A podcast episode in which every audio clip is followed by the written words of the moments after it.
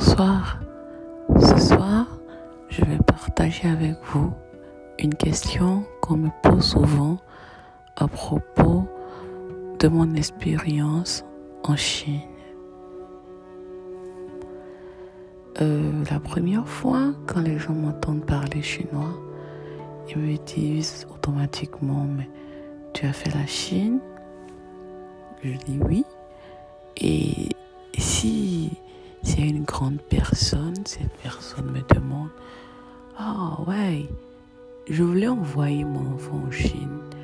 Euh, qu'est-ce que tu en penses Ou bien si c'est une jeune personne, cette personne me demande, euh, je suis en train de vouloir aller en Chine étudier.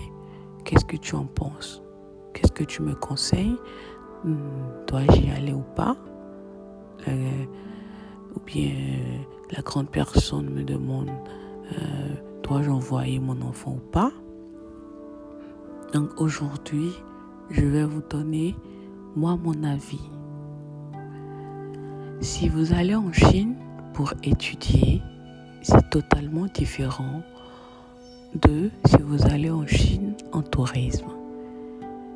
Pour le tourisme, la Chine est un pays à visiter. Non, la Chine est magnifique. La Chine est extraordinaire pour le tourisme. Vous n'allez pas en revenir, vous n'allez pas en croire vos yeux. Vous serez étonné, vraiment étonné. Mais pour aller étudier en Chine, la seule chose que moi je vous conseille, c'est que l'université où vous voudriez aller étudier, que dans cette université-là, qu'il y ait une communauté pour vous, des gens du même pays que vous, que vous ayez une communauté. C'est très important. Si vous n'avez si pas une communauté, ah, ce sera vraiment difficile pour vous. La raison pour laquelle je parle de communauté, c'est parce que vous allez vivre de nouvelles expériences en Chine. Au début des expériences, euh, donc vous n'étiez pas habitué, vous voyez, et il y aura des choses qui vont vous faire mal. Psychologiquement, vous seriez abattu. Et si vous avez une communauté avec qui partager ces expériences-là, ce sera facile.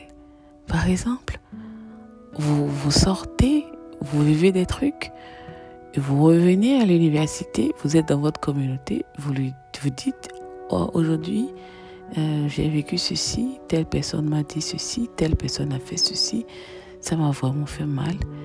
L'autre aussi dit, ah ouais, ça m'a fait mal, j'ai vécu ça, et ainsi de suite. Et là, vous, vous, vous marrez de ça, vous rigolez de ça, et puis ça passe.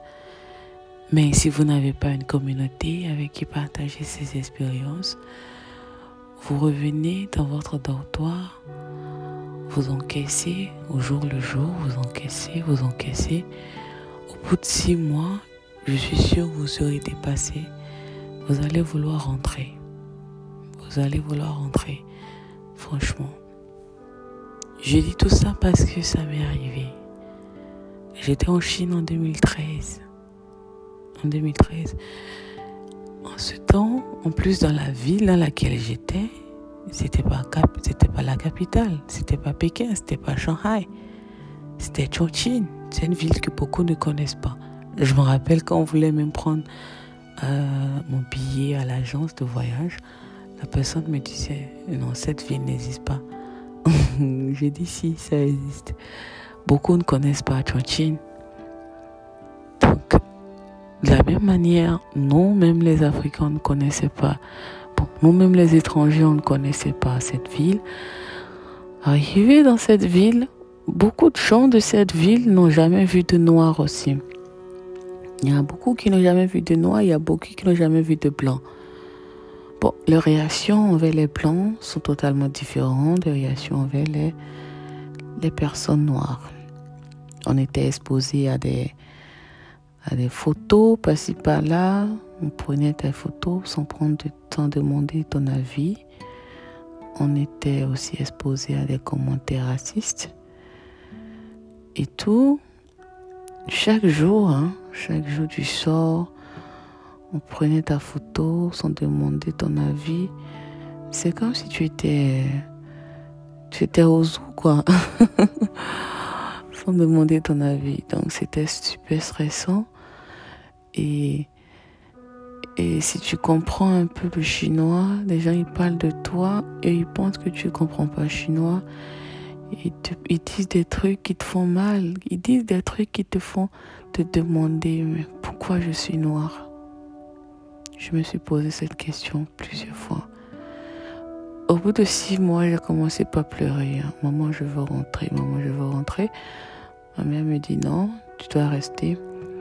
Quand j'ai fini un an, je n'en pouvais plus. Je voulais plus continuer. Je voulais coûte que coûte rentrer. Ma mère me dit tant que ton chinois n'est pas bon, tu ne dois pas revenir. Alors j'ai voulu chercher d'autres moyens pour rentrer. Et je me rappelle dans le temps, il y avait un chinois au Bénin et qui avait besoin d'interprète. Donc euh, il m'a proposé de me prendre le billet pour rentrer. Je vais travailler pour lui. La raison pour laquelle je ne l'ai pas fait, c'est le salaire qu'il voulait me payer. C'est ça qui m'a découragé. Bon, et j'ai laissé. Dans le temps, j'écoutais beaucoup de Singila. J'écoutais beaucoup l'enfant du pays de Singila.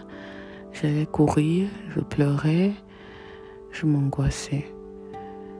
Mais les années qui ont suivi, notre communauté a grandi. On était 20, 30 béninois. Notre communauté a beaucoup grandi. On se mettait ensemble, on parlait, on rigolait. Et je me suis rendu compte que ça arrivait à tout le monde, c'était pas seulement moi. Donc c'était maintenant devenu une blague.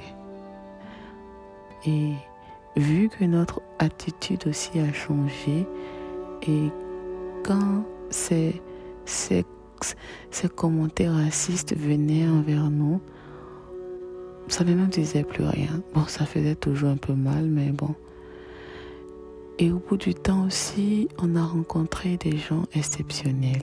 On s'est rendu compte que ils n'étaient pas tous pareils.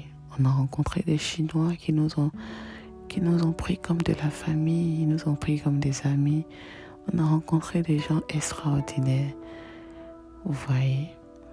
Donc, euh, ce que moi je vais conseiller à tous ces gens qui veulent aller étudier en Chine, c'est de s'assurer qu'il y ait une communauté qu'il y a une communauté. Ça devient plus facile avec une communauté. Merci.